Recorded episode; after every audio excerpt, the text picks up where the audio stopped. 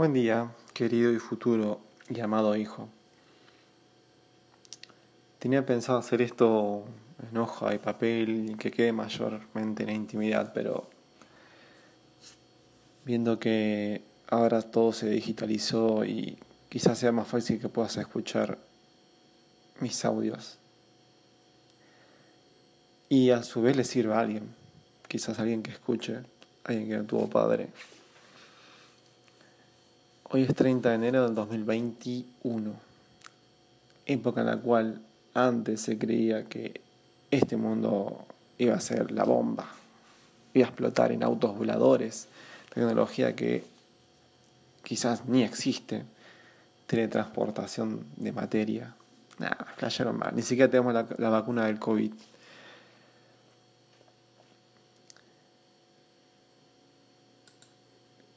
No sé cómo empezar. O quizás sí. Te dejo un tema, después empiezo a decirte todo lo que pienso.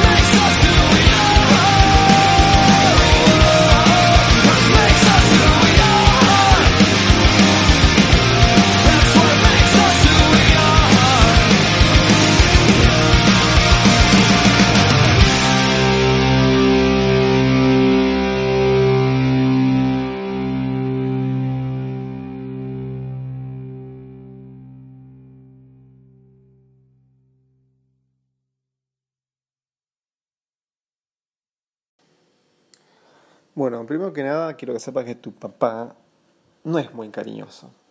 No es que no recibí cariño de chico, más bien lo recibí, pero creo que cada persona es como es.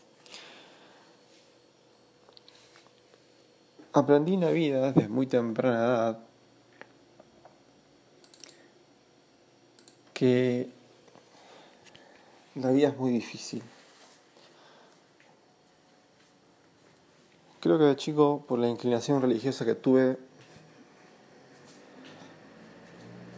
fui beneficiado con un par de, visiones, vamos a llamarlas a futuro, que no son específicamente lo que la gente considera visiones a futuro, sino lecciones de vida reales, que se aplican trascendentalmente en en lo largo de la vida, que de repente aparecen en mi cabeza, a veces por arte de magia, llamémoslo consejo divino, llamémoslo consejo quizás de algún externo, y de repente ese consejo sirve para una circunstancia especial de la vida y no para el momento. Justamente esos son los consejos. El consejo a veces está. Los necios van a decir, yo no te lo pedí, no lo necesito, yo puedo solo. Necios. Espero que no seas uno de ellos.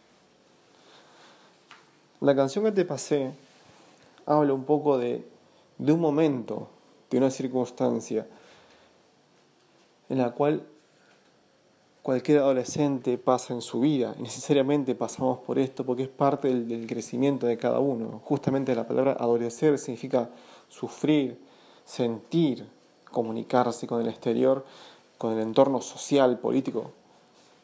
Yo cuando era chico sentía que la vida era feliz y que era perfecta para mí, pero no, no lo era para todos. En ese momento exacto había gente sufriendo, en ese momento exacto había gente llorando, muriendo, naciendo, divirtiéndose, unos de día, otros de noche. En ese momento yo tenía 12 años y de repente tuve como muchas, pero muchas preguntas a las cuales obtuve muchas respuestas. Por suerte fui astuto y siempre tuve a mi mano una hoja y un papel para anotarlas. Incluso tuve sueños que me despertaba a las 3, 4 de la mañana y lo, lo escribía para no olvidármelos. Y años después, creo que tenía 25, 27 años, encontré esos escritos y era fabuloso ver cómo uno se maravilla de lo que uno escribía con tan corta edad. No sé en qué época de tu vida vas a escuchar esto, pero no sé si algún día lo vas a escuchar, porque con esto de las redes por ahí todo se pierde en olvido. Voy a tratar de que así no sea. Total, a esta altura de la vida no estás concebido. Pero tengo fe de que elegí la novia adecuada, que va a ser tu mamá. Obviamente ella no sabe nada de esto y no lo está escuchando. algún día lo va a hacer. Pero lo importante es que quiero que sepas que yo quise ser padre desde los 17 años. Tuve siempre la necesidad de, de de querer enseñar los consejos que tenía, quizás por miedos, ¿no? porque la mayoría de la gente se actúa por miedos o incertidumbres, a que me olvide esos consejos, por eso los escribía. Incluso había consejos que no se escribía por miedo a que caigan en, manos. También era una gran cosa, pero era chico y pensaba que esas cosas eran importantes o se podían utilizar para mal. Y se usan para mal hoy en día. Importa. El audio, la canción de la banda, y habla sobre algo muy, muy clave en la vida. No importa lo que hayas hecho, aunque para la gente sí importa, ¿no? Porque hay gente que Eso no es un audio que yo agregue, es la naturaleza misma apoyando mi audio. Eso es un pajarito. Bueno, al margen. Em, a pesar de que seas quien seas, siempre es posible de cambiar. Justamente la etapa de la adolescencia es una etapa en la que igual muchos cometen errores y somos conscientes de ello y queremos taparlo como si fuese la popó del perro. Queremos esconderlo, queremos que nadie lo vea, queremos ser perfectos. Y la verdad es que no vamos a ser perfectos nunca. Porque somos humanos y eso nos hace humanos frases muy conocidas por mí que hasta las considero cliché y que hay gente que no las sabe. Yo omito muchas cosas que pensando que todo el mundo sobreestima a las personas y en realidad las estoy subestimando. Hay gente que no, no, no se enfoca su vida en aprender, solamente en avanzar. Yo quiero que aprendas, que sepas el qué, el por qué y el cómo de cada cosa. Quiero que entiendas la filosofía de la vida, el objetivo, tu objetivo, tu futuro, que vas pensando todo con conciencia. De que por más que este mundo actualmente, ahora en 2021, se está yendo a la mierda, perdón la palabra, es que nunca hay que dejar morir la esperanza de que por lo menos vos o lo que te rodea tiene que estar bien. Y si no lo está, luchar para que se haga bien. Esto que estoy haciendo con vos es justamente eso. Tratando de decirte que hagas de tu entorno algo bueno. Obviamente yo no sé lo que te va a deparar el futuro, no sé cuándo vas a escuchar este audio, no sé si voy a estar vivo o no, no sé si voy a estar para reírme de lo que escribí, de lo que dije, o si vos vas a estar complacido de escuchar este audio. Pero esperemos que te pueda servir o por lo menos puedas entenderlo. Mucha gente me dijo que a veces hablas como con códigos. Y la idea de hablar así es para que aquella persona que le guste o quiera oír busque lo que estoy tratando de decir. No que solamente eh, usemos palabras fáciles, entiendas un mensaje y de repente te olvides a la semana. Todo lo que es fácil siempre se pierde. Hay un dicho que dice fácil viene y fácil se va. La idea es que uno dijera lo que te estoy diciendo. Retomando el tema del audio, de la música que te pasé,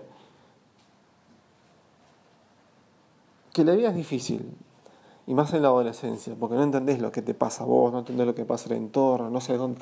De repente abrís los ojos y dices, estoy parado en este mundo, en esta época, con problemas políticos, sociales, económicos, eh, tengo mi padre, no tengo mi padre, tengo trabajo, no tengo trabajo, estoy en la facultad, no estoy en la facultad, estoy en el secundaria, no sé para dónde disparar. Y el único consuelo que te queda es, bueno, por lo menos estoy vivo. En mi época, ahora, 2021, hay muchas personas que tienen todo y no tienen nada. En esta época hay muchas personas que sufren, le llaman depresión, los médicos le llaman patología, y teniendo todo, porque le pasaron dos o tres cosas aisladas en su vida, se detienen, se mantienen en un periodo de G0 celular, eso después, que seguramente si estudias medicina lo vas a entender, y no avanzan. La célula se mantiene en estado congelado, te quedas estancado, no avanzás y eso no ayuda a tu depresión. Le diga siempre, ante cualquier evento, ruptura amorosa, fracaso del, trabajo laboral, fracaso académico, un examen, sea lo que sea, te echan del trabajo, perdés un miembro, perdés un pariente, sea lo que sea, el, el resultado siempre tiene que ser el mismo, tenés que avanzar. Y eso que hagas, los pasos de ahí, desde que abriste los ojos hasta que avanzaste, siempre tienen que ser medianamente correctos. Y cuando digo medianamente estoy siendo suave. Siempre, a pesar del dolor, tenés que hacer lo correcto. Siempre. Quizás es muy utópico lo que te pido. pero es la única forma de no tener un cargo de conciencia el día de mañana. Hoy en día la gente vive haciendo las cosas mal porque no hay conciencia. Y después cuando quieren cambiar el camino se dan cuenta que la conciencia le dice, chale, te quieres hacer lo bueno y asesinaste, mataste, robaste, violaste.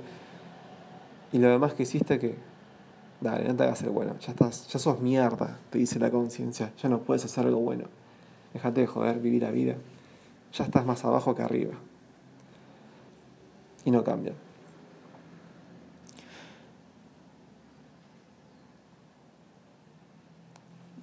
en una edad adolescente no creo que hayas hecho muchas cosas malas a conciencia. ¿Sabes qué hacer, es hacer las cosas malas a conciencia?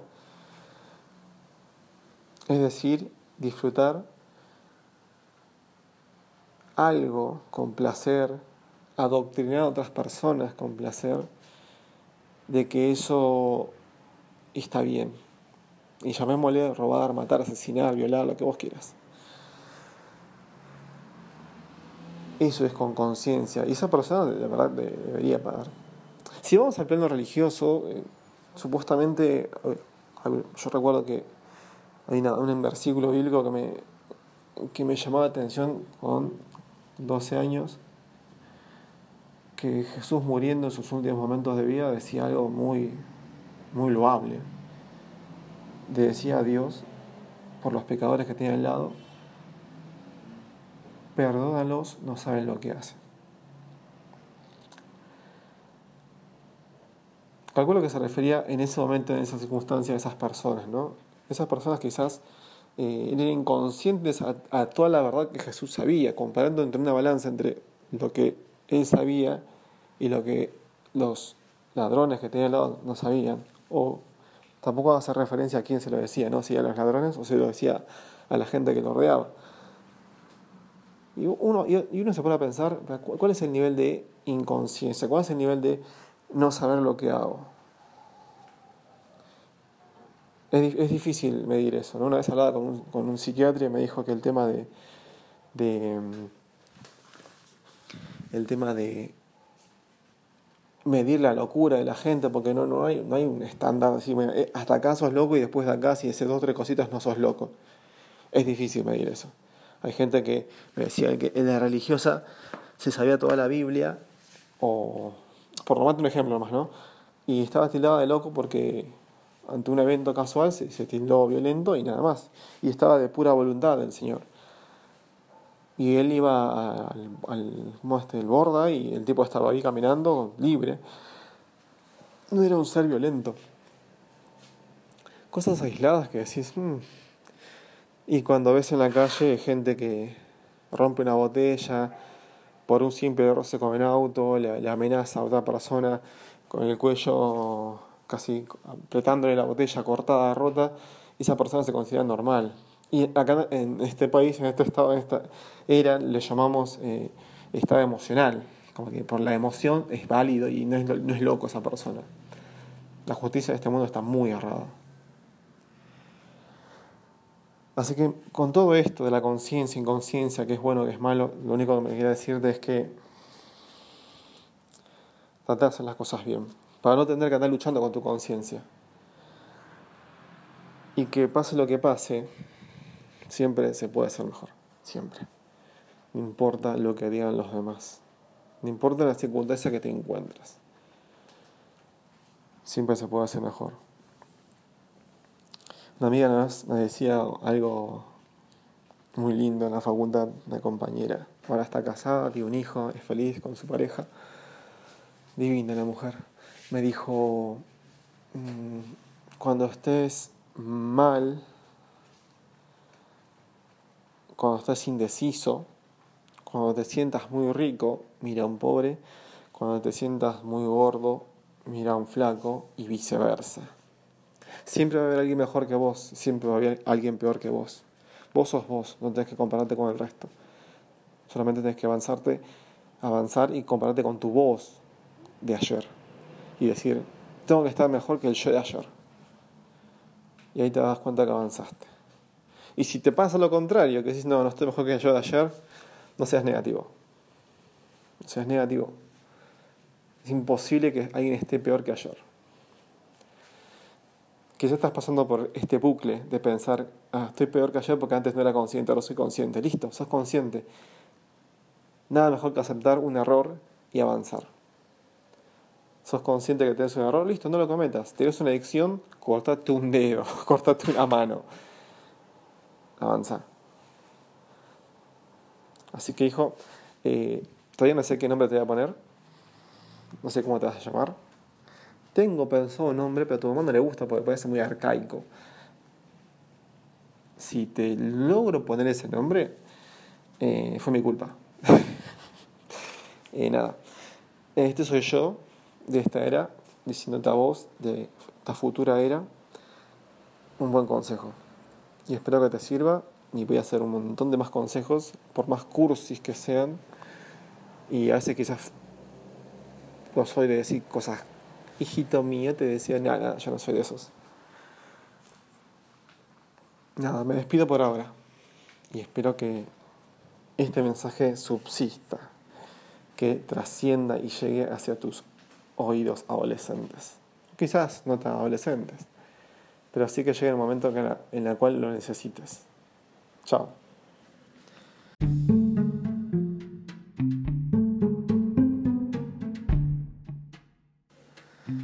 Bueno, segundo audio de, de tu papi contando un poco de su vida. Hoy es 4 de febrero. Hoy cumplo años. Mis cumpleaños son medio controversiales porque hoy, por ejemplo, me, me desperté con un par de felicidades pero la época en la que caen mis cumpleaños no es una de las mejores épocas. En estas épocas, yo, algunos compañeros, amigos, están riendo exámenes en, su facultad, rinden pruebas, otros están de vacaciones y de repente pocas veces la pasé con amigos. Siempre la pasé con algunos amigos, pero nunca con todos mis amigos. Y ya me acostumbré. Literalmente tenía que ir a pasear eh, o con una pareja o con algunos amigos y nunca todos. Algunos olvidaban, algunos te mandan feliz cumpleaños de, desde allá de la costa o de donde hayan ido de vacaciones y tenés que acostumbrarte. Creo que una sola vez, una sola vez vinieron todos a darme una fiesta sorpresa, no fue tan sorpresa y digamos que la disfruté re bien con, todos ellos bueno, divino, pero el punto es, hijo, eh, no hago un mundo de esto. No me hago mala sangre por lo que pasé. Perdón los ríos de fondo, pero me estoy cambiando. Y este audio es así, informal para vos. No me hacía mala sangre por esto. O sea, no lloraba por estas boludeces. Quizás algún día te va a pasar que, que empieces a pasar todo, pero todo por el filtro de lo siento, me duele o son cosas naturales de nuestra vida, vivir estas, estas conexiones con el mundo exterior donde uno se plantea esto de me duele, no me duele, pero hay que saber conectarse con el mundo. Y estas sensaciones de dolor, que nosotros le llamamos sufrimiento, eh, son solamente conexiones con el mundo exterior y que hay que saberlas asimilar, entender, que nos hacen ver que estamos vivos nada más, que estamos conectados con un mundo externo, que no estamos solos. Y de repente no empezar a victimizarse todo el tiempo como que todo duele. Algo que aprendí con el correr de los días es que porque un chico llora cuando se quema con fuego, cuando se pincha, y cuando es adulto no la mayoría de la gente te va a decir, ah, pues ya te hiciste más hombre. Es una expresión bastante vulgar que yo la interpreto de que quizás nosotros razonamos más el dolor, entendemos cómo se comunica el dolor, que viene un estímulo externo, pasa por los nervios, llega hasta nuestro cerebro, hay una respuesta y ahí gritamos. Pero cuando ya creo que nuestros nervios envejecen, la respuesta no es la misma que cuando uno es, joven y de repente la, respuesta nuestra es muy nueva Y es muy fuerte porque tenemos todos los nervios 0 km. Y de repente estos nervios, que son nuevitos, son súper sensibles a cualquier estímulo externo para que aprendamos el día de mañana a tolerarlos. Obviamente el dolor va a ser mucho más mayor porque así lo sentimos. Lo mismo pasa con los sentimientos naturales de la vida. Un examen, un trabajo, una decepción familiar, un amigo que te traiciona, todas esas cosas van a doler. Todas esas cosas van a incomodar. Pero ten en cuenta esto, es solamente algo externo, vos nada va a modificar tu conducta, el dolor va a estar ahí, siempre presente. Como dijimos, ya sea un examen, una pareja, lo que sea que te haya dolido, yo mismo, quizás una mala respuesta, esperemos que no, que yo ya esté completamente evolucionado y no, tenga ningún error, o quizás sí, en alguna corrección te haya dicho algo y de repente vos lo tomaste a mal. Por eso el consejo está, no, no exacerbemos algo. Cuando alguien te dice algo, pensalo. Pensalo y no siempre lo tomes como que es algo dañino constructivo. La generación que yo estoy viviendo ahora, a las chicas les decís una opinión, a las feministas les decís una opinión, y hacen como que es un mensaje opresor, como que es un mensaje de, odio, como es un mensaje de, futuro violador o asesino, cuando le solamente hola, buen día o qué bonita, y de repente no quiero tu piropo. Entonces, esas mujeres el día de mañana las vas a ver, vos vas a ver Calculo que cuando nazcas, estás planeado para el año que viene recién, así que imagínate. 2022. Calculo que vas a tener 15 años. 2037. Vas a tener 15 años y de repente vas a empezar a ver estas cosas. Y esta gente que tiene más o menos 20 años en promedio, entre, porque hay chicas de 15 y hay chicas de 25 a 35, más o menos promedio 20 años, van a tener en esa época, eh, sí, más o menos, unos 45 o 50 van a ser unas señoras, espero que no, que estén en la política haciendo abuso ¿no? del poder político que les pueda tocar y te esté tocando a vos escuchar pelotudeces de gente adulta, vos siendo joven. Y quizás si tengas mi sangre vas a criticar todo este tumulto de pelotudas. Así que no te dejes influenciar, pensá las cosas, vivilas, disfrutá, no sufras, no llores, o sea, llorás y tenés que expresarte, pero no llores demasiado. Analiza tu dolor, tienes que ser un poquito, tener una visión un poco más elevada de la cotidiana y ir un poco más allá, no quedarse en el qué, sino preguntarse un poco el por qué y el cómo de cada cosa que te está pasando. Vas a ser más feliz algún día, pero en la transición de la adolescencia y la juventud van a haber muchos, porque muchas inquietudes. Y la gente te va a decir, no, no seas tan eh, problemático, complejo, la vida es así. Ellos eligen ignorar para no sufrir. Ellos eligen no buscar estas pequeñas cosas, estas respuestas a sus preguntas. Prefieren vivir el día a día, vivir mal, sufrirla, la sufren, te digo como, no sé, no sé lo que es sufrir en ignorancia. Pero por cómo responden sé que sufren bastante. No solamente cómo responden, sino cómo actúan base a una respuesta, con odio, con venganza, malos consejos. Obviamente yo te recomiendo siempre ser una persona pensante, una persona que evoluciona y no que involuciona, que se dice que está mucho más lejos del Homo sapiens y de repente está prendiendo fuego una iglesia, eh, un instituto del Estado, pegándole a otras personas, violentando. Hijo, cosas que no tenés que hacer el día de mañana. Espero que estos audios te estén ayudando. Van a ver un montón más. Perdón si es público, pero no pudiste pararme. eh, creí necesario aclarar esto y que esta poca... En realidad quería empezar a hablar de mí, pero siempre me voy por las ramas. Eh, mi cumpleaños. Voy a retomar un poco el hilo. Bueno, es que estaba acostumbrado a hacer esto del, de los cumpleaños así Igual yo lo festejo este domingo, no, no es que no lo festejo. En realidad fue trato de no festejarlo para no, viste, no. Invitas a 10 y vienen 5, invitas a 20, vienen 4, invitas a, a 7, vienen 10, viste, esto es así, está medio del azar el tema del cumpleaños. Ahora con, con el tema de cuarentena, medio que. No sé. Viste, como que tampoco quiero invitar a muchas personas. Aunque ahora conozco más gente. Pero bien, ahora me estoy cambiando, voy a pasear al perro. Hoy me desperté tarde. Un dolor en la espalda, inusual. No sé si es que dormí mal. Mamá me pasó una, una poción mágica. Esas, aceites que venden que son carísimos en la espalda, me la pasó y me hizo bien temporalmente. Ahora me tomé un ibuprofeno. Yo no suelo medicarme, pero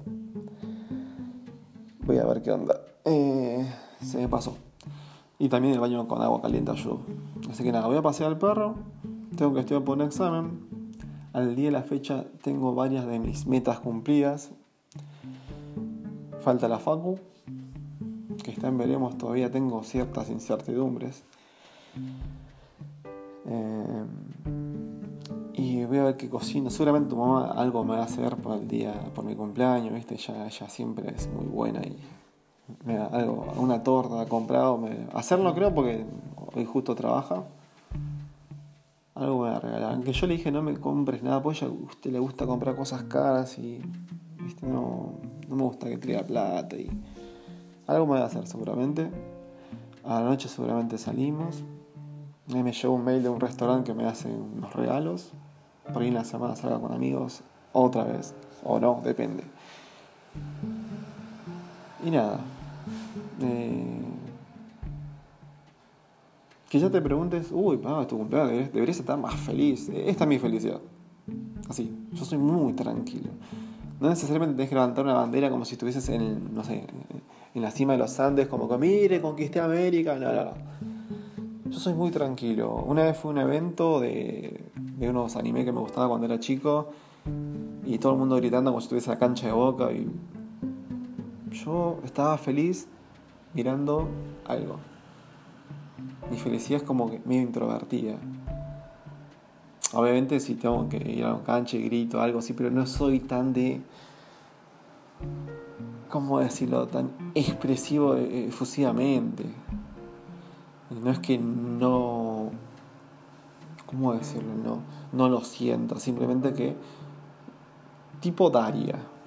No sé si conoces el personaje de Daria. No, no soy tan así, ¿no? Pero bueno. Algo por ahí. Obviamente si estoy exagerando con el ejemplo, porque soy, soy, por ahí mamá te cuente más de mí, porque ella lo ve desde afuera, yo lo veo desde adentro. Eso es más, más mental, ¿no? Por ejemplo, en el trabajo puede estar dos perros peleándose y la gente está gritando, llorando, sufriendo, yo doy calmados, yo me acerco a los perros tranquilamente y los puedo llegar a separar, incluso tocar del cuello, eh, y no tengo miedo. Pero bueno, como yo también he entrenado toda mi vida a la vista, he entrenado todo, todo el tiempo a mis movimientos y, y tengo la capacidad de, desenvolverme en esos momentos de, de, puro estrés. Y, no es que, y sin afectarme, ¿no? no es que después me llevo a casa el estrés. Eh, a mí me estresa más la gente, me estresa más la gente cuando empieza con sus incertidumbres, con sus problemas y de repente quiere que vos soluciones sus problemas de estrés y, y, y cada uno sabe que los problemas personales de estrés son, son de uno, no, no, es que yo tengo que ir a solucionar tus problemas. Quizás yo puedo solucionar los, los problemas de un perro que no tiene capacidad de resolver problemas. Pero bueno, esa es otra cosa que te tengo que dar en otro audio. Así que bueno, eh, esto es un día a día, espero que te sirva, espero que te guste y nos estamos viendo en el próximo audio, hijito. Hijito, quise decir, hijote. Chao.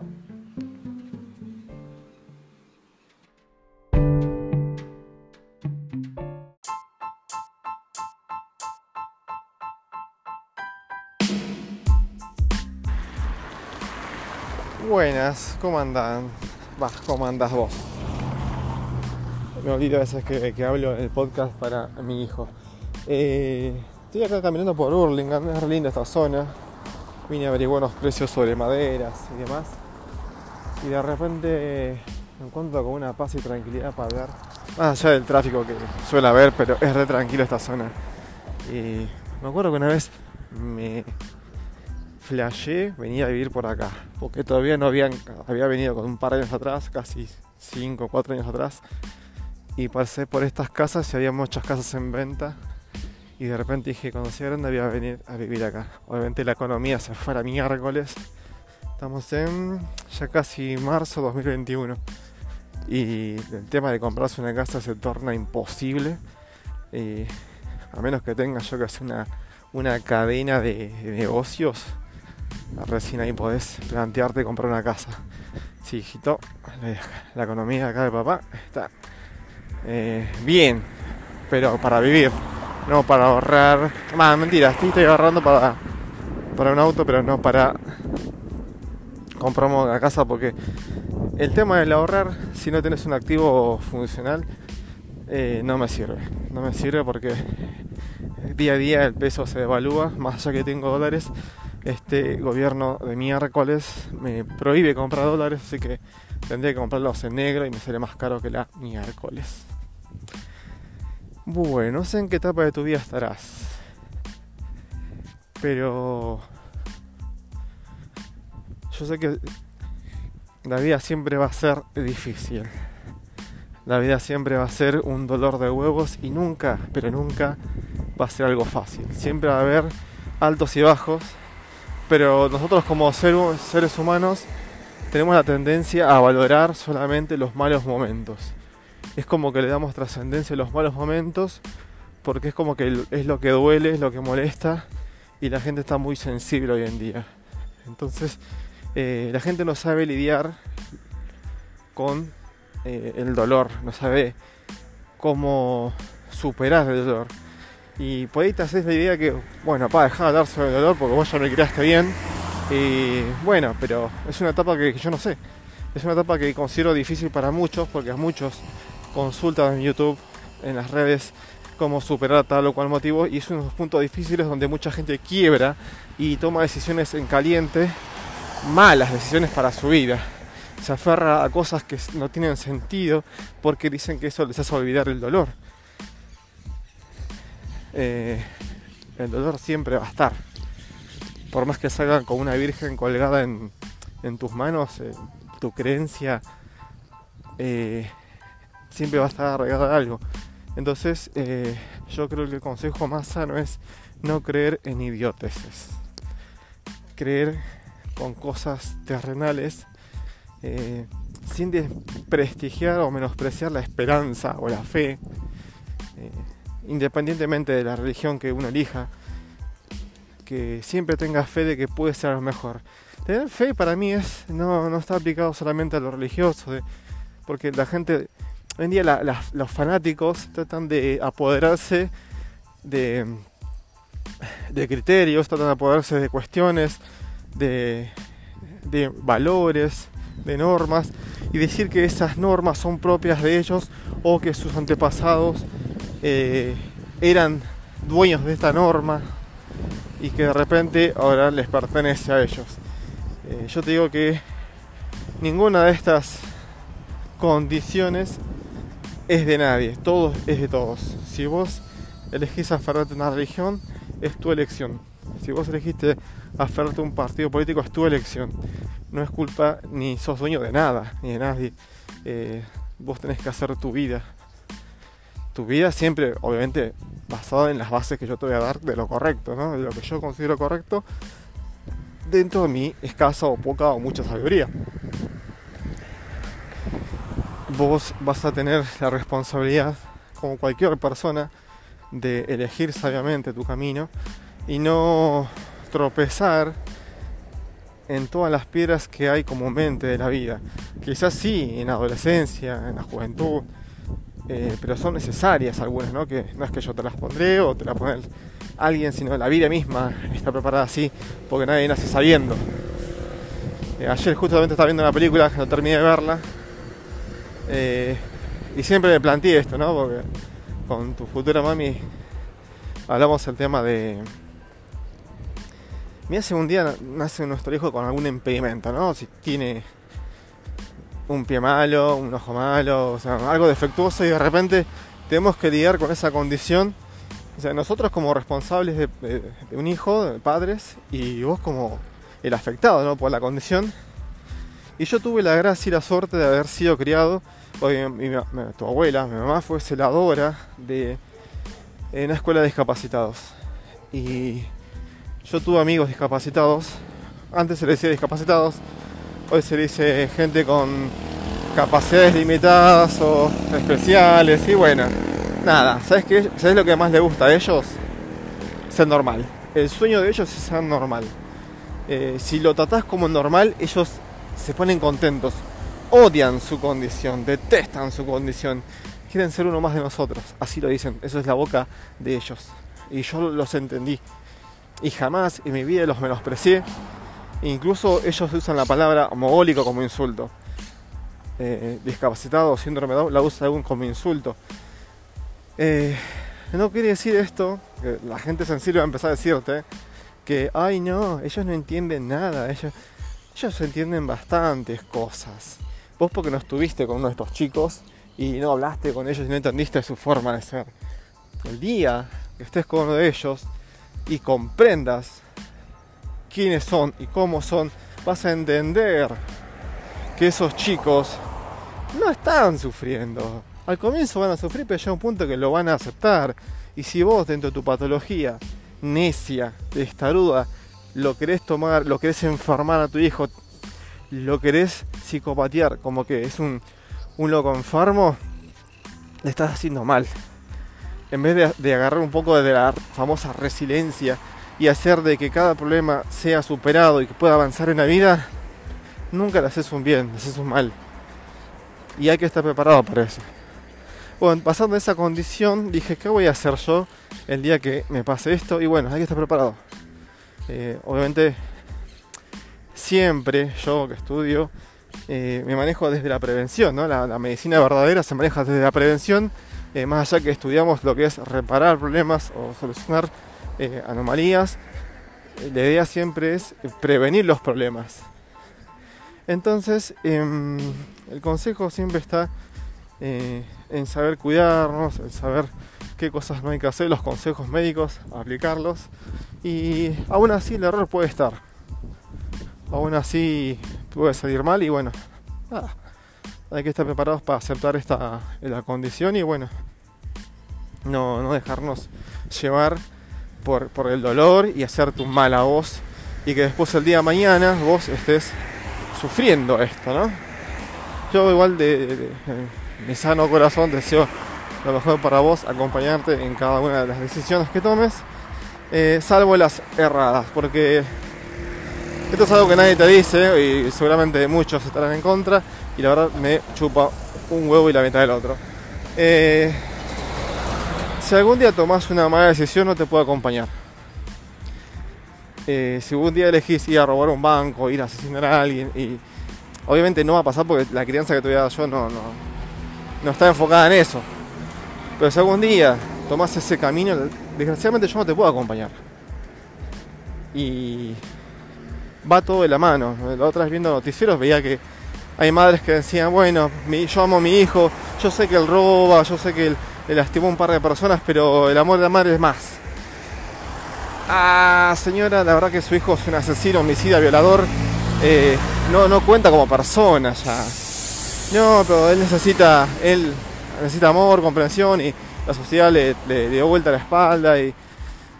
Ah, señora, su, hijo ya está más allá del, mal que del bien. Y no, no, lo entienden, no lo entienden. Juegan, tienen allá la mente torcida, vienen de generaciones de mente torcida y es imposible que un hijo que haya sido bien criado eh, sea bueno. Eh, perdón, malo. Eh, es lo que hablé otra vez con, con un viejo conocido sobre un famoso pastor de estas iglesias evangélicas que lo tiene endiosado como que es, wow, es un chabón con mucha sabiduría. Y bueno, sí, sí, sí, tiene sabiduría. Pero tiene un hijo malo, pero no solamente malo. Un hijo de lo peor para lo que es su condición y su juicio eclesiástico. Eh, el pibe yo lo conocí de, adolescente, de joven. Obviamente eh, el pibe se emancipó de su padre, no sé si literalmente, pero el padre obviamente se desligó de la responsabilidad de su hijo porque ellos tienen la famosa frase, eh, si vos haces la obra de Dios, Dios hace la obra en tu familia. Desde que Dios no se puso de acuerdo con él y de repente se desligó del hijo de este tipo pastor. Bueno, y la cosa que el hijo es lo peor de lo peor. Eh, ahí en la iglesia medio que se chamullaba a las chicas, eh, fumaba, creo que fumaba marihuana, no sé qué onda, y de repente eh, eh, hacía todos los vicios, siendo hijo de un pastor, o sea, un ejemplo de lo peor. Bueno, la cosa es que eh, hay gente que, endiosa a hombres y está mal. Y hay gente que se descuida y dicen que, bueno, a veces que las cosas salen torcidas, Dios sabe por qué. Y también yo digo, hay gente que se equivoca, ¿no? Que cree que Dios está en todo y nos desligamos de nuestra responsabilidad y le echamos la culpa al viento, cuando la culpa está en nosotros. Em, y con esto concluyo, ¿no? El tema de querer con los pies en la tierra, porque mucha gente cree en cosas buenas, pero se va por las ramas y exagera, fanatiza y hace una religión de esto. Llamémosle feminismo, llamémosle eh, fanatismo por el fútbol, llamémosle eh, religión, lo que vos quieras. Hacen eh, de algo algo irrisorio, fanático, exagerado, sin sentido. Y, y un día no te diste cuenta y salís, te das cuenta que estás caminando por las calles en masa, levantando la estatua de un gauchito Gil, que la verdad que nada y nada mejor que un trabajo digno, esfuerzo y dedicación puedan superarlo. La gente a veces es vaga y elige creer en algo antes de hacer algo. Te dicen, déjalo en manos de Dios. ¿Y esperás sentado? ¿Y que Dios lo haga todo? Hay un error ahí, hijito, hijito, ojoto. Eh, todo, casi todo, y lo digo con seguridad, eh, depende de nuestras manos. Eh, la fe está para cumplir esa- esas pequeñas imperfecciones que tenemos, que aún así no nos van a hacer perfectos, pero sí tiene que estar. Eh, en un examen, en el trabajo, en la entrevista, en cualquier aspecto de la vida tiene que estar eso de que puede salir mal, bueno, listo, hay que tener fe, pensamiento positivo, le dicen algunos, hay que tener la aura centrada y bueno, equilibrado, lo que vos quieras. Van a haber más filosofías, inclusive cuando vos estés escuchando esto, esperemos que no, porque la verdad que la gente inventa pelotudeces de la nada. Y ojalá no tengas que lidiar con tanta idiotez humana. Esperemos que te críe bien, porque la verdad que no sé cómo te va a criar. Estoy todo esto hablando desde una suposición. Pero espero que también que el cuerpo me dé, la edad me dé, el juicio me dé, la salud. Me estoy cuidando lo que más puedo como para llegar entera a criarte y por lo menos ver que entras a una universidad. Y mamá no sé, tiene, espero que ella no escucha nunca esto, tiene su, su mamá que bueno sufrió Alzheimer y yo sé que eso puede ser hereditario, así que esperemos que, que cuando te tenga ella pueda también disfrutar de su hijo en una... Igual el sueño de universidad hoy en día está sobrevalorado, no siempre necesariamente es algo eh, sinónimo de éxito, porque hoy en día puedes tener un- una fiambrería, ser exitoso igual económicamente. Es otra cosa que después tengo que hablarte. Los diferentes tipos de éxito. Bueno, se escuchó ese auto, pues estoy llegando a la, a la parte céntrica. Me gustó hablar ahí porque me, me remotiva en los lugares así abiertos, con verde y siento que la naturaleza me habla. Y era el momento de hacer este audio. Bueno, te dejo un saludo, un abrazo y después me estarás escuchando.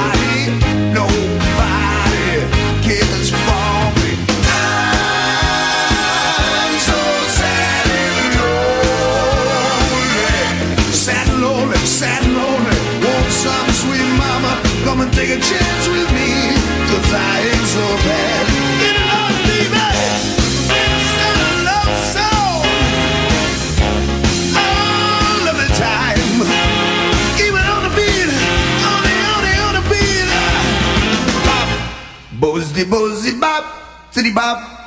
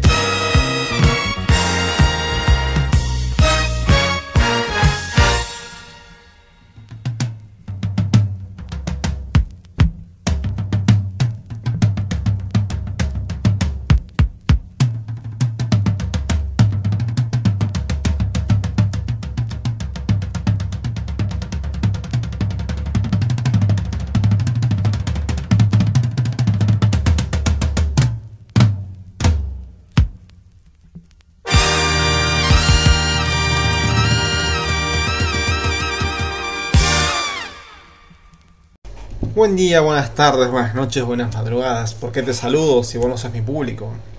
Aunque sé que lo está escuchando públicamente alguien.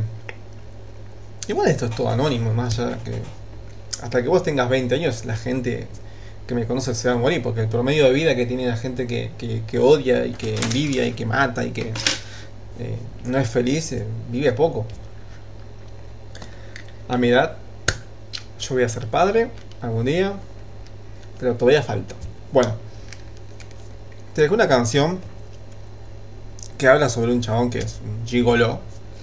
Eh, en los años 90 lo habían pasado en un programa que se llama Amigos son los amigos, año 91 muy específicamente, donde un tal Carlín Calvo hacía una especie de macho argentino, ¿no? El tipo galán, galante, hachero en ese tiempo, que se llevaba a la cama a tener varias mujeres, las que quería. Tenía una vida descontrolada de un padre que no supo manejar un muchacho de esa situación.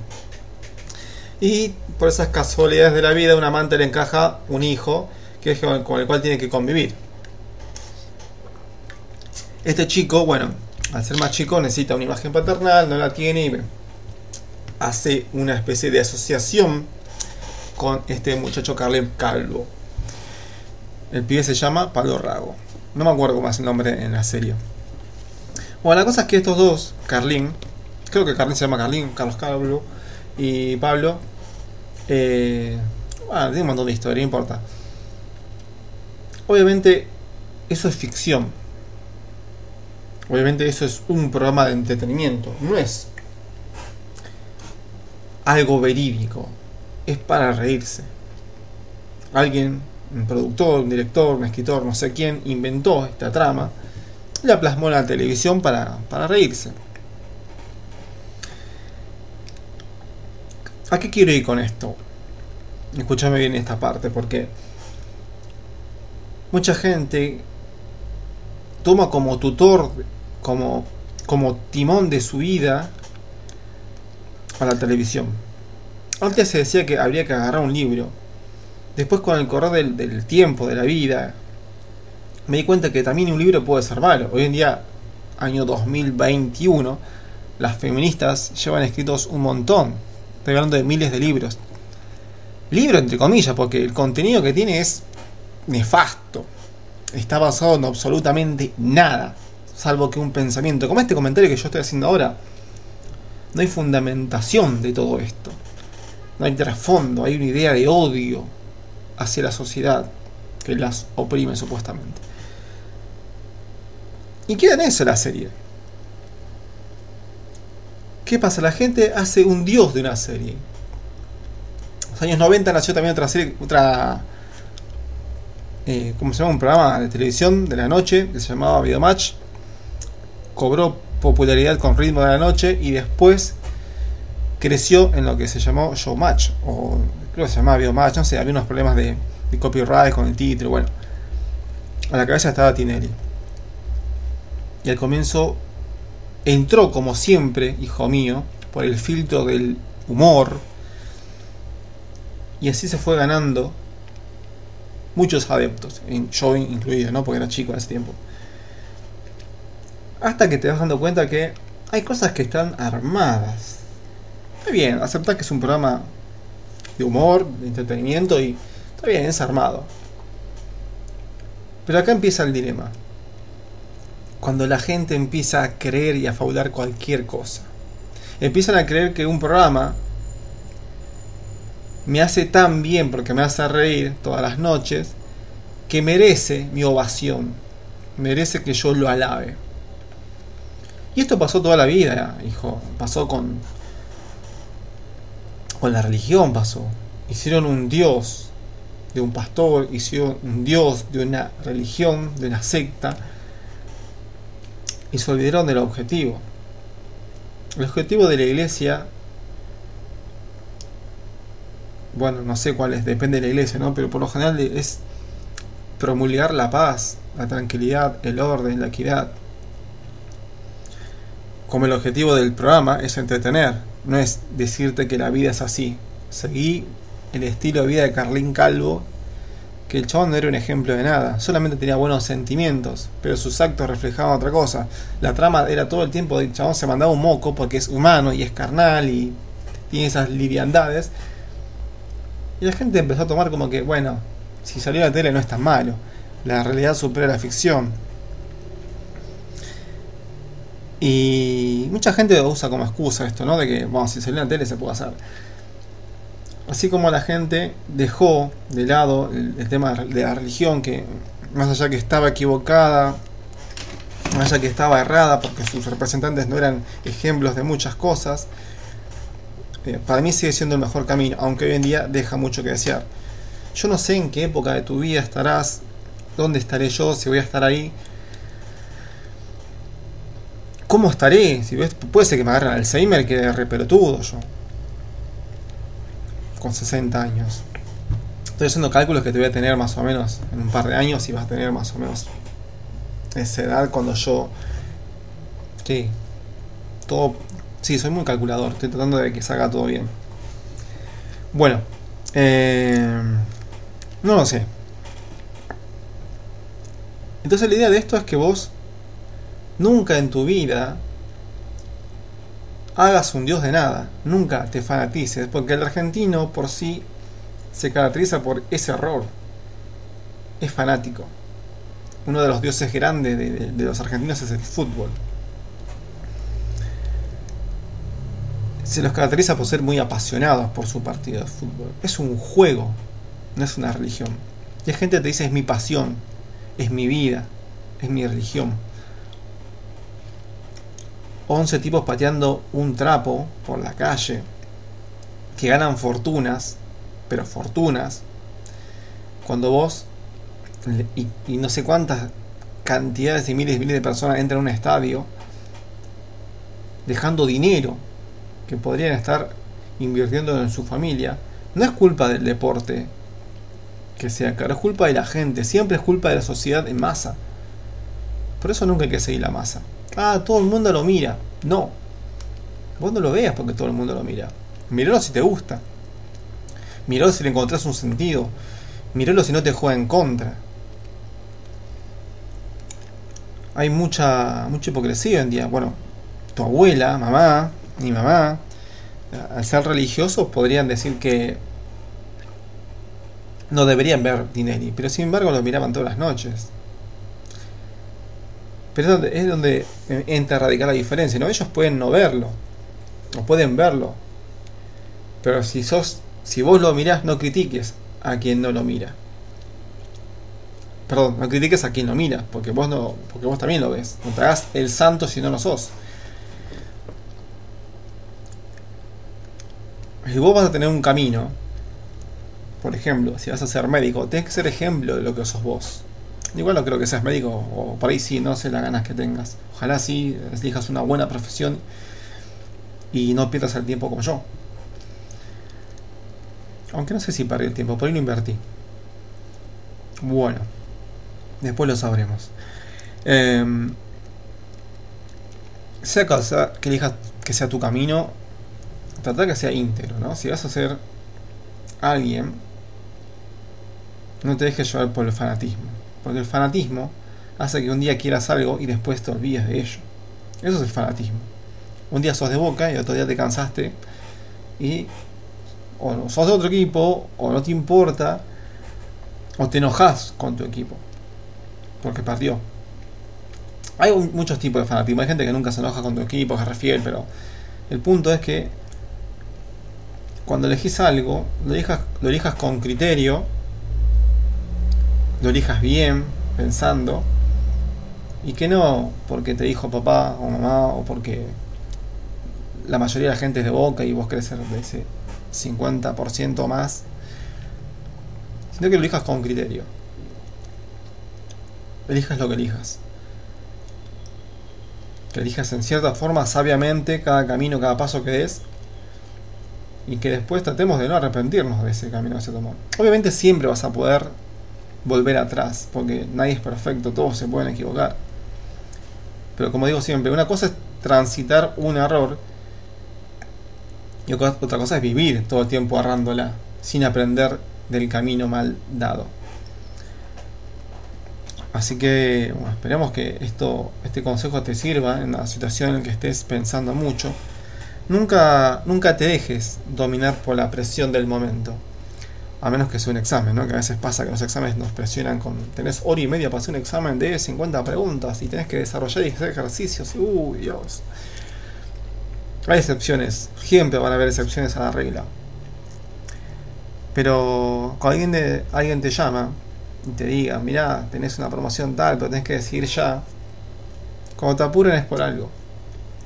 No te dejes apurar jamás. A veces la vida sí te presiona. Por ejemplo, tenés cierto periodo para hacer la escuela, un cierto periodo para aprender cierta cosa y después aplicarlo. Pero por lo general corremos con tiempo. Pero tampoco te confíes de que tenemos mucho tiempo. Tenés que encontrar, como siempre digo en mis videos o en mis audios, un equilibrio. Y pararte en él. Pararte para saber que en la vida van a haber extremos. Y la forma más tranquila de vivirla y más recomendable es vivir equilibradamente. Trata de vivir tu vida sin tal extremos. Si alguna vez te dije o te dije algo contrariamente a lo tuyo, no es para que dejes de hacer eso y hagas lo opuesto, sino para que disminuyas un poco los decibeles de lo que estás haciendo. Obviamente si es malo como fumar o drogarse, hay que dejar de hacerlo. Eh, a menos que sea una adicción, ¿no? Porque ahí tenés que recurrir a un centro que te ayude a cortar con esa adicción. Siempre los extremos son malos, ¿no? Hay gente, a ver, no es para que fumes esto, pero hay gente que fuma un puchito cada tanto y de repente se controla. El riesgo de, las adicciones es que no sabes si vos sos adicto o si tu cuerpo va a reaccionar dependientemente de eso. Y de repente no te diste cuenta y te volviste un adicto. Y un adicto real eh, le cuesta dejar o directamente se niega a fumar o a tomar eh, o a recurrir a esa adicción. Y esto va un poco relacionado a lo que, con lo que empecé hablando, ¿no? del fanatismo y las adicciones. Una vez me dijo la psicóloga, el amor es como una adicción. El amor dependiente es como una adicción. Uno no- piensa que no puede vivir sin esa persona, piensa que es la única persona en tu vida. Y la realidad es que no, nadie se muere sin esa persona. Quizás duele mucho, pero hay otras personas más. Si no, yo no estaría con tu mamá. Y Dios quiera que el día de mañana nunca pase nada malo y estemos juntos todavía. Pero que puedas elegir bien quiénes son tus amigos, que puedas elegir bien quiénes son, quién va a ser tu novia, tu pareja. Y que ames sensatamente, con criterio, no porque estás solo, no porque no hay nadie más. Son pensamientos que nos atacan todo el tiempo. El sentimiento de soledad. Ay, no dejo a este amigo porque después me quedo solo. La frase mejor solo que mal acompañado nunca encajó más en esta situación. Yo estaba mucho tiempo solo porque la gente te dice, ah, si estás solo es por algo. Son frases tóxicas. Eh, el que busca la paz, por lo general, no es tóxico. El que busca estar bien no es tóxico. Si la realidad de mi vida, de, los días de esta época, denota que hay gente que no tiene criterio, no tiene personalidad, eh, se deja llevar por la masa, tiene adicciones, eh, no tiene educación, o es violenta, es porque aflora eso en la naturaleza humana. No hay una sociedad evolucionada en la cual los seres humanos tienen dominio propio. Entonces cuesta encontrar gente así equilibrada, que tenga un dominio propio de su vida y no tenga ninguna falencia grave. Yo te puedo nombrar un montón de cosas. Gente que me ha dicho, yo sé que para estudiar en la facultad y ser inteligente hay, una- hay un secreto, pero no te lo quieren decir. No hay ningún secreto. Es solamente sentarse, sacrificarse, estudiar. La gente que no confía en el sacrificio termina mal. Piensa que la vida es fácil. La vida no es fácil, la vida es difícil. Y para situaciones difíciles se necesitan decisiones complejas, sacrificios, que solamente una persona valiente, está dispuesta a hacerlo. Y mi idea es que vos seas una de esas personas. Para llegar a la cualidad de valentía, vamos a hablar en otra ocasión. Pero en este momento necesito que vos seas una persona equilibrada. Y parte del equilibrio lo ganás conociendo tus limitaciones. Porque ¿cómo vas a saber cuánto vas a estudiar? ¿Cómo vas a saber cuánto vas a correr? ¿Cuánto vas a resistir? Si no conoces tus límites. Y algún día va a llegar ese momento que, que conozcas tus límites y digas, hasta acá puedo llegar. La cabeza me da para estudiar tres materias y no seis. Te recibirás más tarde. O trabajarás menos tiempo. O ganarás menos plata. Pero la idea que seas el equilibrado entre, en este ejemplo, de la salud y la economía, la salud y el estudio, y que puedas terminar no como una persona que enfocó su, su vida a una carrera, a un trabajo y dio todo, y de repente perdió parte de su salud que es irrecuperable. Porque no hay droga, no hay, no hay forma de que, por lo menos no ahora en los años del 2020, de que te restituya el crecimiento de un brazo, una herida, una cicatriz, o que esté por lo menos al alcance de una persona promedio. Así que, eh, ¿cuánto vamos a ver? Eh, siento que me hablé, la vida y fueron solamente 16 minutos. Bueno, espero que te tomes estos 15 a 20 minutos para escucharme, razonar, y si no lo entendiste, escucharlo de nuevo bien. Eh, más adelante voy a desglosar esto pequeño. Me gustaría tenerte ahora. Igual esto me va a servir para hablar el día de mañana. Digo, ¿qué quisiste decirme acá, papá? Eh, no sé, estaba haciendo este después de un examen y quería hablar con vos y darle un consejo a alguien que espero que lo tomes. Así que bueno, gracias por escucharme. Buenos días, buenas tardes, buenas noches. Que tengan muy buena vida.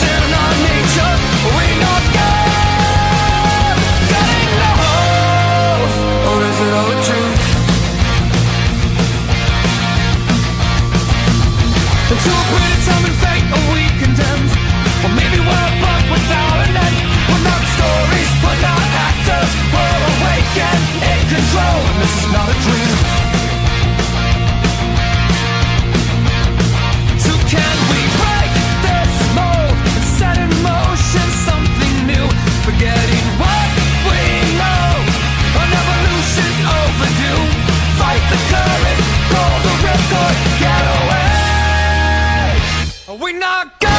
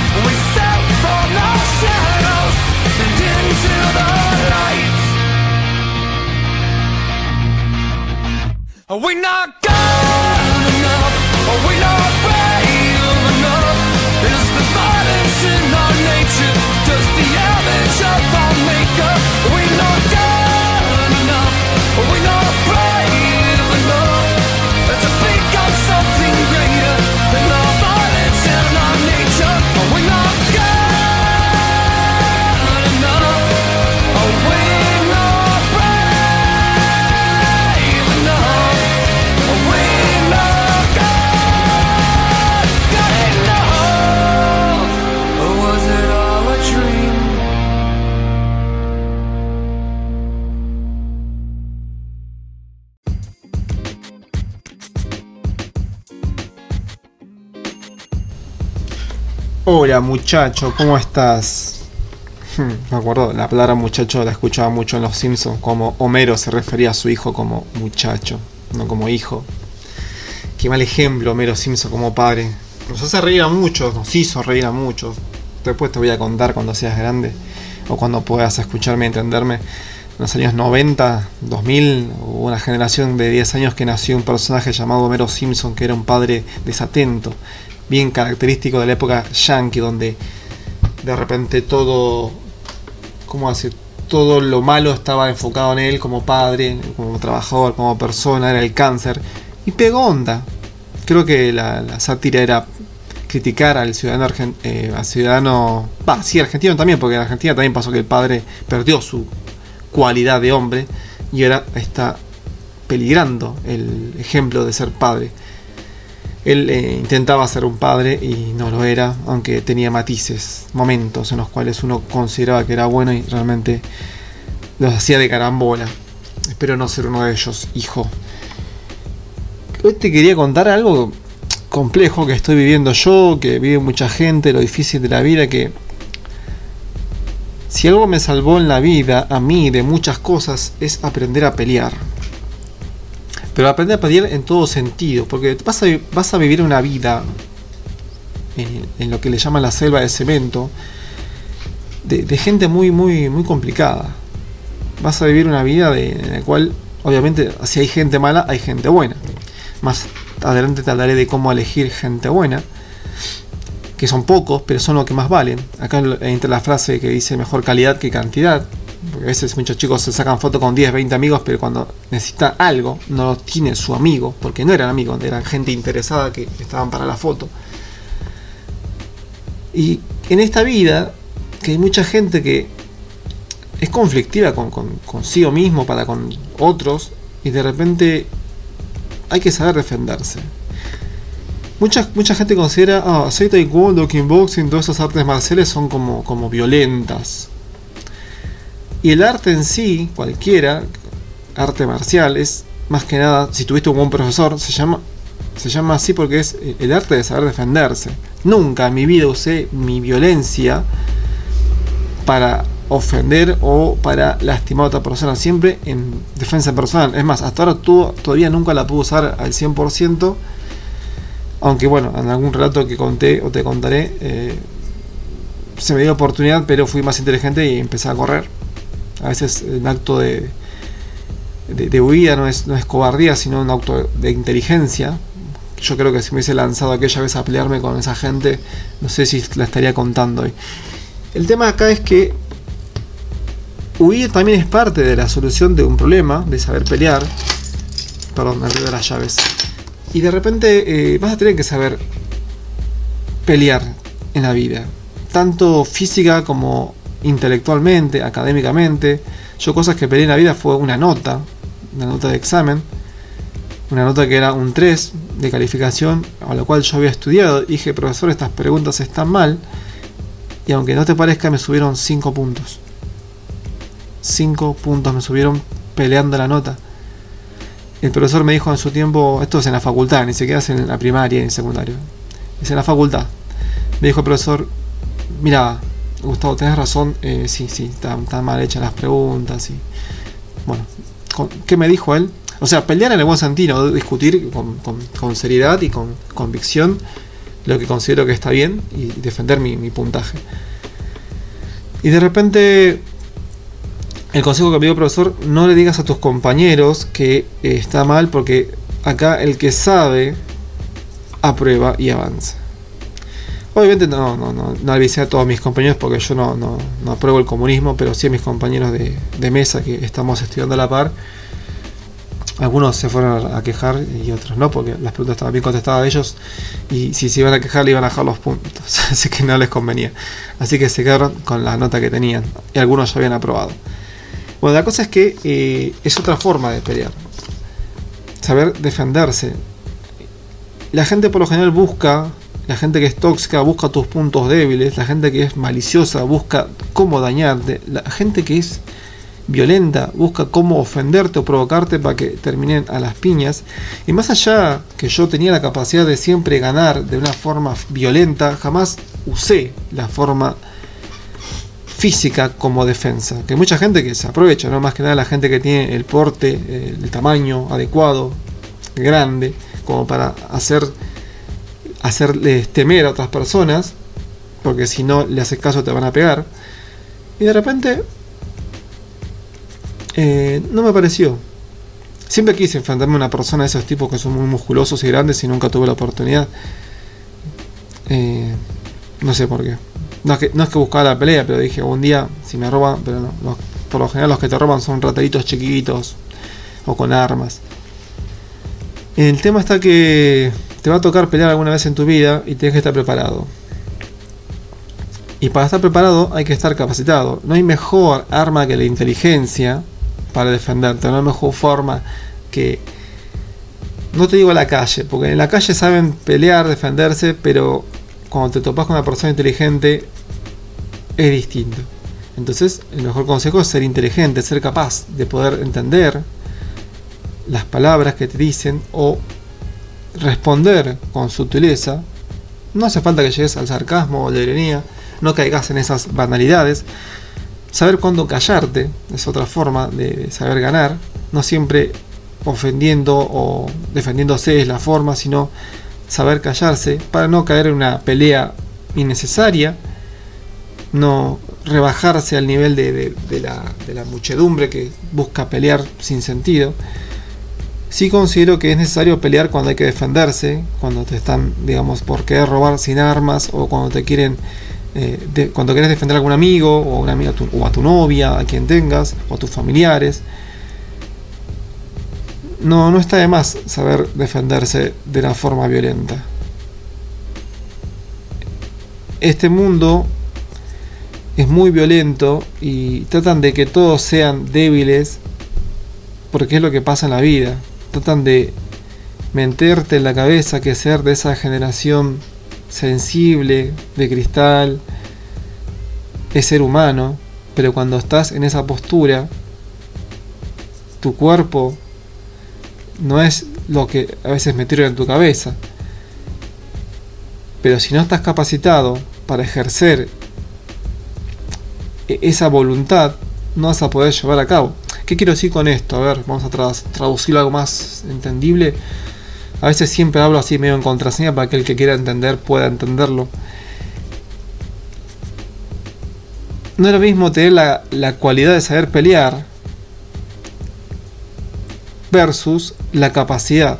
Por ejemplo, vamos a comparar dos boxeadores. Uno que tiene los reflejos innatos para saber pelear el aguante y la masa corporal, versus una persona que quizás no tiene esa, esa cualidad innata, pero sí se capacitó con el mejor boxeador y sabe todas las técnicas para pelear y los golpes. Y en principio ganaría o empatarían. Pero el que tiene técnica es el que ganaría porque sabe cómo pelear. Obviamente si sumamos ambas cualidades, saber pelear y capacitarse, creo que eso es imparable. Y eso es lo que te quiero decir a vos. En la vida tenés que capacitarse. Hoy en día, te puedo decir con seguridad, todas las cosas que se pueden aprender de forma física la aprendes en un santiamén. Lo que no puedes aprender rápido es la capacidad, de, perdón, la capacitación, la información, el contenido. Todo lo que es libro, todo lo que es información, tiene un proceso en tu mente. Y si no lo pudiste digerir bien, no lo aprendiste. Si no transitaste el conocimiento, si no lo hiciste sabiduría el conocimiento, no vas a poder nunca usarlo. No es lo mismo leer o ver algo en YouTube en dos segundos, dos días antes, aprobar el examen y después ejercerlo, que haber practicado ese ejercicio, haberlo deglutido y saber utilizarlo sin necesidad de usar la memoria, sino usarlo como por reflejo. Una vez tuve una revelación divina, cuando era bastante, no sé si filosófico o pensador. Me escapé de, cuando yo era chico iba a la iglesia, me escapé de la reunión, me quise encontrar con Dios en cierta forma. Me escapé a las 6 de la mañana, la reunión era a las 9 y de repente desobedecí las reglas, ¿no? Porque me fui sin permiso de nadie, agarré mi mochila, una botella de agua, anteojos, gorra, música, un libro. Me salí, no sé si cinco y medio o seis, están todos redormidos porque todos, son todos jodones y querían joder por ahí. Y yo estaba listo para escaparme a la mañana. Era, era que no se den cuenta. Eh, la cosa es que me fui a una montaña. Voy a hacer la corta porque si no se va a extender mucho el audio. Fui a una montaña, subí, me costó un poco. Y tuve una. Como una revelación divina que cuando subí y bajé, llegué al pensamiento tal que decía. Soy aquella persona que subió y bajó, sabe cómo hacer el camino. Pero aquella persona que nunca subió o sube por primera vez, pierden experiencia. Entonces, lo que entendí de esto es que eh, la única forma que tenemos nosotros de saber, de hacernos más sabios, es conociendo y ejerciendo lo que estamos haciendo. Pero antes hay que conocerlo, antes hay que transitarlo.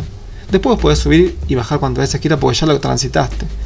Pero es necesario el conocimiento, es necesario la práctica para poder ejercer esto. Así que hijo, prepárate para esta vida, porque si estás en la adolescencia escuchando esto, mientras más antes lo escuches mejor, te vas a dar cuenta que mientras más rápido aprendas, más tiempo ganas. Mientras otros están caminando, vos vas a estar corriendo. Nada, te sigo contando consejos en la próxima iluminación que tenga. Chao.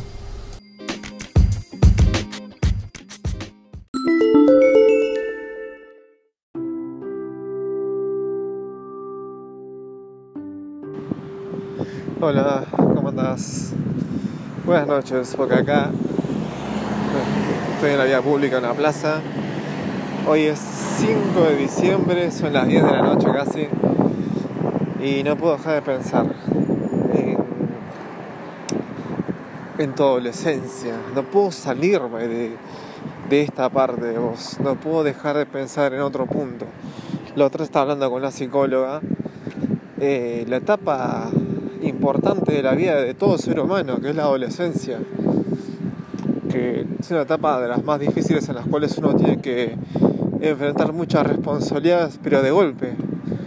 Cuando te diste cuenta en un momento ya habías nacido, ya habías tenido una vida y de repente tenés que emprender un rumbo en el cual hay un, hay un norte o a veces ni siquiera no hay norte y vos tenés que pensar, fabricar un norte. Qué loco. Eh, con o sin orientación de tus padres, porque a veces no vas a querer escuchar. Y de repente estás ahí, parado, vivo. Y por más esfuerzo que haga yo en tratar de pensar, perdón si viento, pero está corriendo una brisa que ya se está transformando en viento frío y, yo estoy en remero. Bueno, eh, no, puedo, no puedo dejar de pensar en tu adolescencia. Quiero hablarte pensando en que cuando escuches estos audios seas más chico o más grande, pero algo me dice que, es un sexto sentido ya evolucionado, de que te va a influir mucho más en la etapa adolescente. Quizás yo no esté, quizás esté, no lo sé. Obviamente calculo que hice todo el esfuerzo por estar. Dentro de mis posibilidades es una persona que no tiene miedo a la muerte. Es una persona que daría mi vida por cualquier persona que considero que sea válida. Jamás la vería por un chorro que no tiene sentido de, ser, ¿no? Obviamente, un violador o cosas malas que he considerado por la sociedad. Pero sí, en algún momento la daría por alguien que se lo merezca. Así que hay excepciones. Quiero vivir, pero tengo esa alma de héroe que a veces me, me puede. Y bueno, espero que el día de mañana estar con vos en toda tu adolescencia. No obstante, si no llego a estar acá tenés mis audios. Em, ¿Por qué pienso en vos al futuro? Porque a veces estoy haciendo estos audios como salvavidas o no. Eh, por ahí el día mañana yo tenga 60, 70 años los escuche junto con vos, eh, me desconozca o vea qué tan infantil o inmaduro fui o qué tan cierto pude haber sido el día de mañana o qué cosas cumplí qué metas no cumplí y así. Eh, más allá que quiera pensar en tu yo del futuro más adulto o en tu yo del pasado más joven, el punto de nexo que yo considero es la adolescencia. E inconscientemente, ¿eh?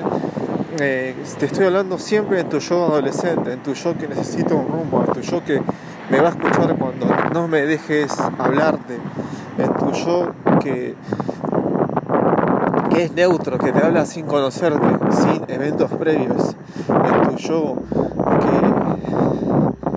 que, también es parte de, de mí, es parte de, mi reflejo, de mi genética y en parte también eh, sos un poco mío y un poco de tu madre. Así que